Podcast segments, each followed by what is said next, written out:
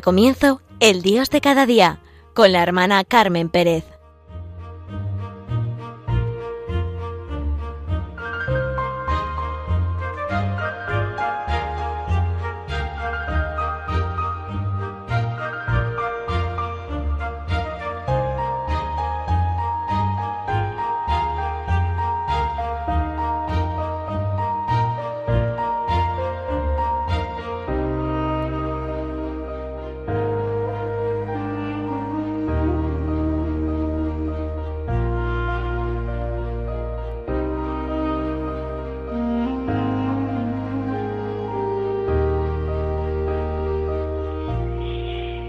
Mis queridos radioyentes de Radio María, al ser hoy San Ignacio de Loyola, voy a empezar con algo que ahora en nuestro mundo actual puede resultar, vamos, hasta extraño en estos momentos que vivimos, ¿verdad?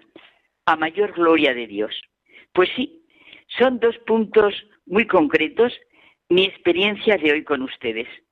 Vivir a mayor gloria de Dios, pase lo que pase. Y claro, para eso tengo que ir por la vida sabiendo y actuando como hija de mi Padre Dios. Pues sí, así tendría que ser la vida de todos nosotros, de los verdaderos creyentes. Bueno, es lo mismo que dice mi fundador, San Enrique de Osó, con su conocido y famoso Todo por Jesús, y quien dice todo nada excluye. A mayor gloria de Dios. Bueno, sabemos que ese lema tiene su origen en San Ignacio de Loyola es el lema que vivifica y unifica la Compañía de Jesús, fundada por él, y también las asociaciones que participan de su espíritu. Vivir así, que la sangre de nuestra vida sea vivir a la mayor gloria de Dios, a realizar el mayor servicio divino, que esa, bueno, será realmente, de verdad, nuestra felicidad. Si pensamos en lo que realmente es el sentido de nuestra vida, de dónde venimos, a dónde vamos y cuál es el camino, tenemos en nuestro corazón la experiencia ignaciana. Hemos sido creados para alabar, hacer reverencia y servir a Dios nuestro Señor y mediante esto salvarnos. A la mayor gloria de Dios. Recuerdo en unos ejercicios espirituales cómo me impresionó la fuerza que ponía el padre jesuita que los dirigía en el magis ignaciano, un más que no tiene límite. El puro amor es el puro servicio. Es un más cualitativo. Implica no solo decisiones importantes, sino toda nuestra vida, nuestro cotidiano vivir, nuestro aquí y ahora que configura nuestra vida. Vivir para la gloria de Dios es reconocer su presencia, su amor, su paternidad, nuestra filiación, reconocer su amor salvífico la profundidad de vida a la que estamos llamados todos. Vivir convencidos de que fuera de Él nada tiene sentido. Y vivir la vida a la que hemos sido llamados desplegando más y más lo recibido. El amor de Dios, que es lo que hace fecunda y rica la vida, lo que contribuye al bien de todos y de todo. Vamos, vivir nuestra vocación, nuestra vida diaria a la mayor gloria de Dios. Claro que me vuelve a salir del corazón nuestro teresiano, todo por Jesús. Quizá lo han oído. Un chico universitario fue a Nairobi, uno de tantos chicos que dedican sus vacaciones a hacer lo que ellos pueden por los demás, a dar lo que han recibido.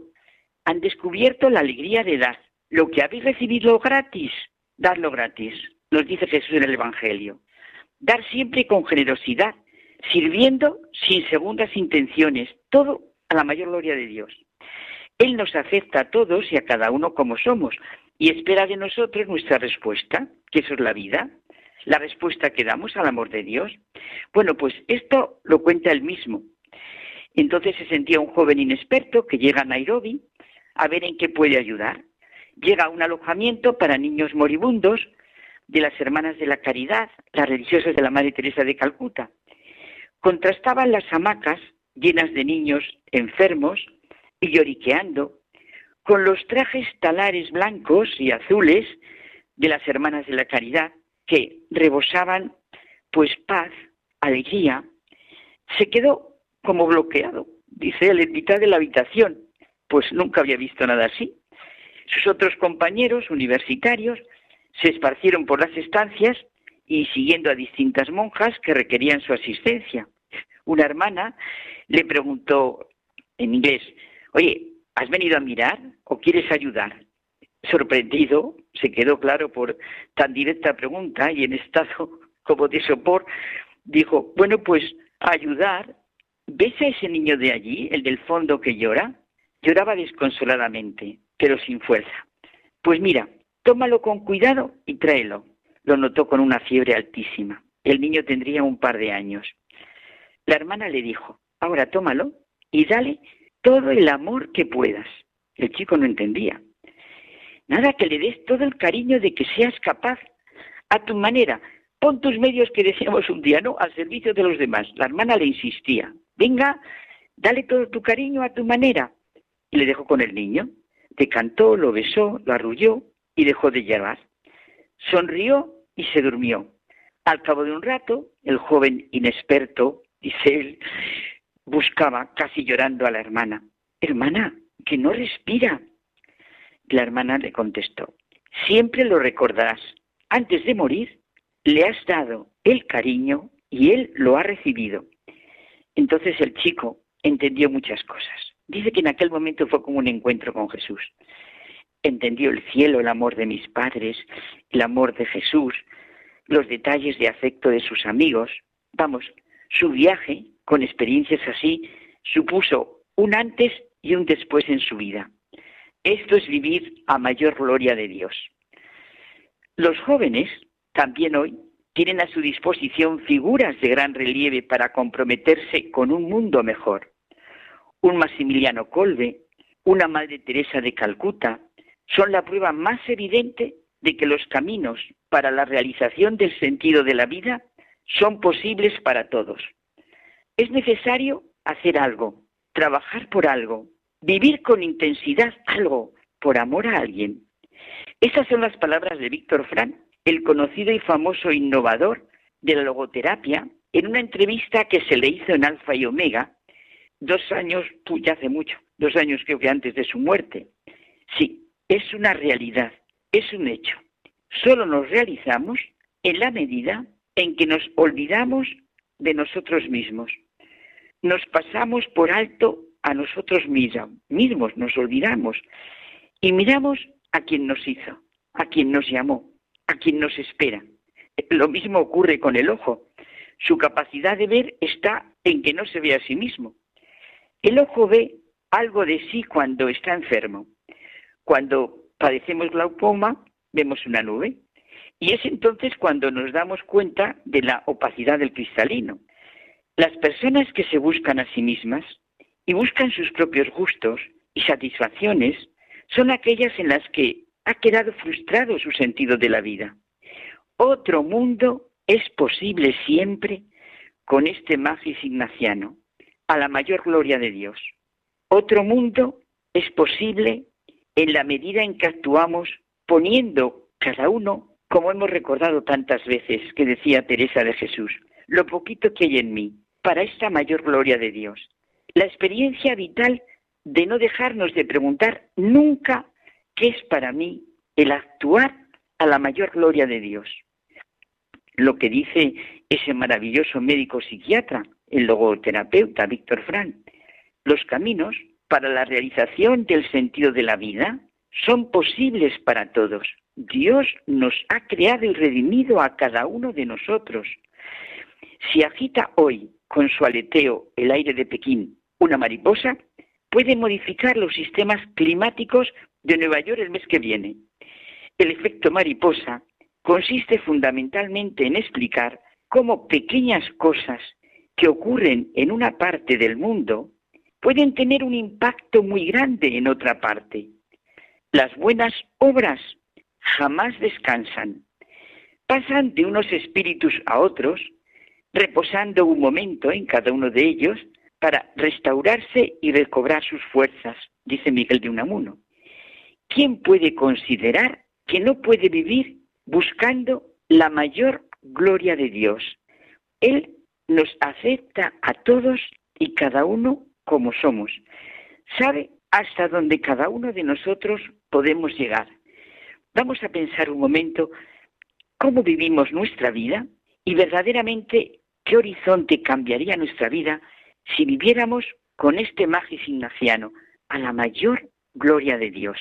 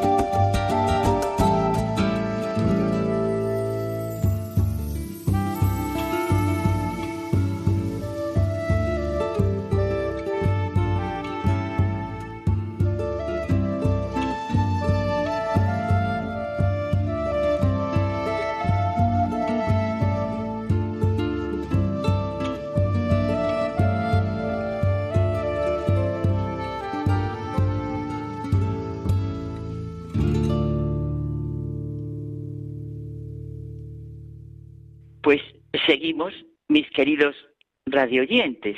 Sí, es una realidad. Vivir convencidos de que el amor de Dios es mayor que todo sentimiento que podamos conocer, añorar, desear, admirar.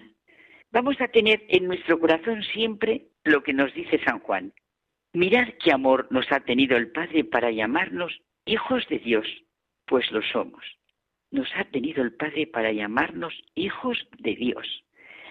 Hace muchísimo bien leer el Evangelio y sentir que esa palabra que decimos, Dios, se llena de sentido, de luz, de confianza, de seguridad, sabiendo que Dios es Padre.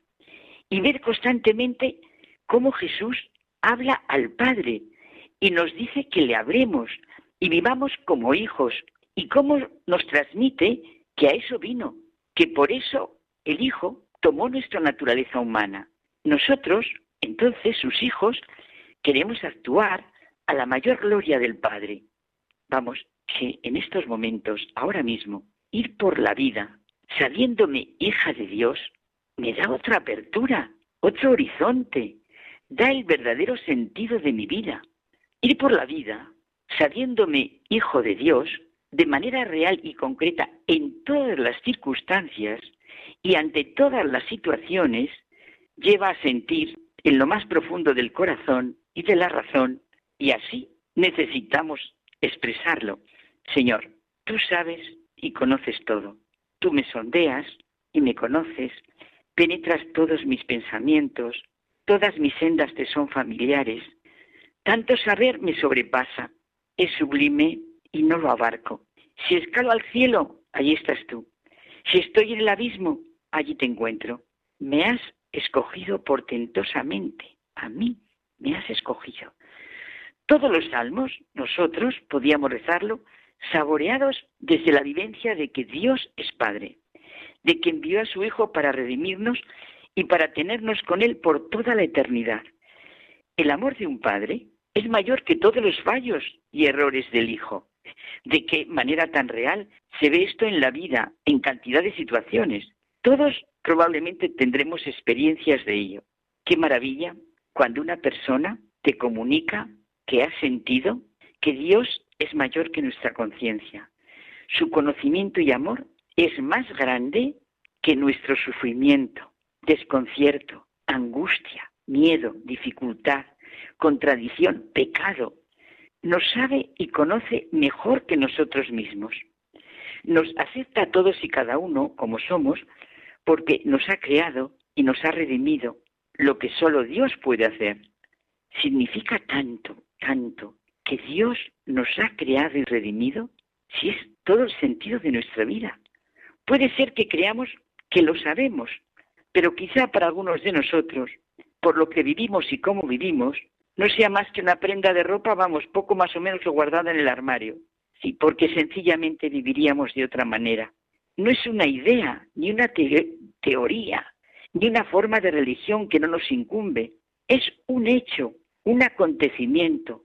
Esta es realmente la fe, la esperanza, la seguridad, el sentido de la vida, que la mayor historia de amor que jamás se ha escrito y la más apasionante es la que ha escrito el mismo Jesucristo, porque de tal manera amó Dios al mundo que ha dado a su Hijo unigénito para que todo el que cree no se pierda y tenga la vida eterna. Porque no envió Dios a su Hijo al mundo para condenarlo, sino para salvarlo.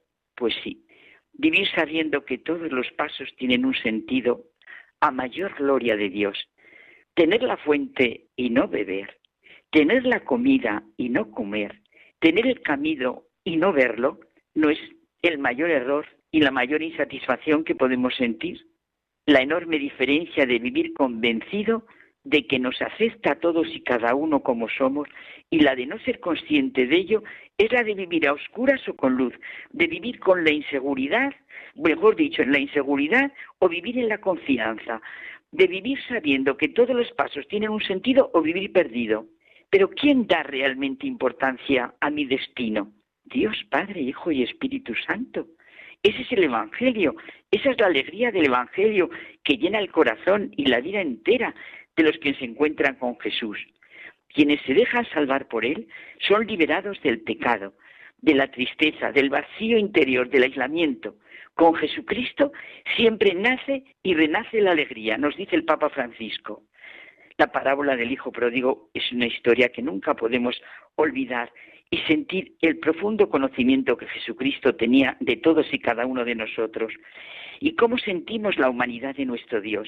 Sí, donde abunda el pecado, el desconcierto, lo que sea, sobreabunda la gracia y el amor de Dios. Él viene en cada situación a salvar lo que estaba perdido. No hay situación que no haya sido redimida por Jesús de Nazaret, ninguna. La parábola del Hijo Pródigo, contada por Jesucristo a los fariseos y escribas, ha conmovido y ocasionado la conversión y suscitado la confianza absoluta en millones de personas. Y diariamente sigue aconteciendo con todo el que se alimenta de ella. También ha servido de inspiración por su belleza. Es que nos presenta al Dios que viene a revelarnos lo que decíamos, la humanidad de nuestro Dios.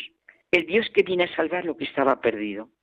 Es una parábola humana al parque divina es parábola de salvación. Bueno, pues todo lo que estamos diciendo nos pone de manifiesto que Dios es aquel que da toda la importancia al destino humano. Sabe lo que es el sufrimiento humano, está con nosotros. Somos quizá algunas veces el hijo pequeño, otras el mayor, algunos incluso serán el padre. Dios siempre es el padre. En Él siempre podemos confiar. Jesucristo nos ha comunicado la humanidad de nuestro Dios. Sí, en cada situación salva lo que estaba perdido. Vivamos de verdad de la providencia divina. Detrás del concepto de providencia divina está nuestra fe y sus dinamismos. Creer en la providencia de Dios lo cambia todo. La providencia no nos quita las dificultades ni los sufrimientos, pero nos dice que el mundo con sus realidades y necesidades no es algo cerrado en sí mismo, sino que se apoya en el poder de Dios y sirve a su voluntad. Providencia es sentir que ocurra lo que ocurra, todo está al servicio de la voluntad amorosa de Dios, realidad que trasciende cualquier cosa de este mundo, nos dice Romano Guardini. La providencia de Dios se realiza en mi aquí y ahora, siempre está en acto. Por eso Jesús nos enseñó a decir, Padre nuestro, hágase tu voluntad en el cielo como en la tierra. Y María, nuestra Madre, la primera cristiana, durante toda su vida dijo, hágase en mí según tu palabra. Y así nos lo enseña a sus hijos. La providencia de Dios es un misterio, que solo lo descubriré cuando me sumerja en ella. Vivamos convencidos, como Ignacio de Loyola, que su amor y gracia nos bastan. Pues buenos días.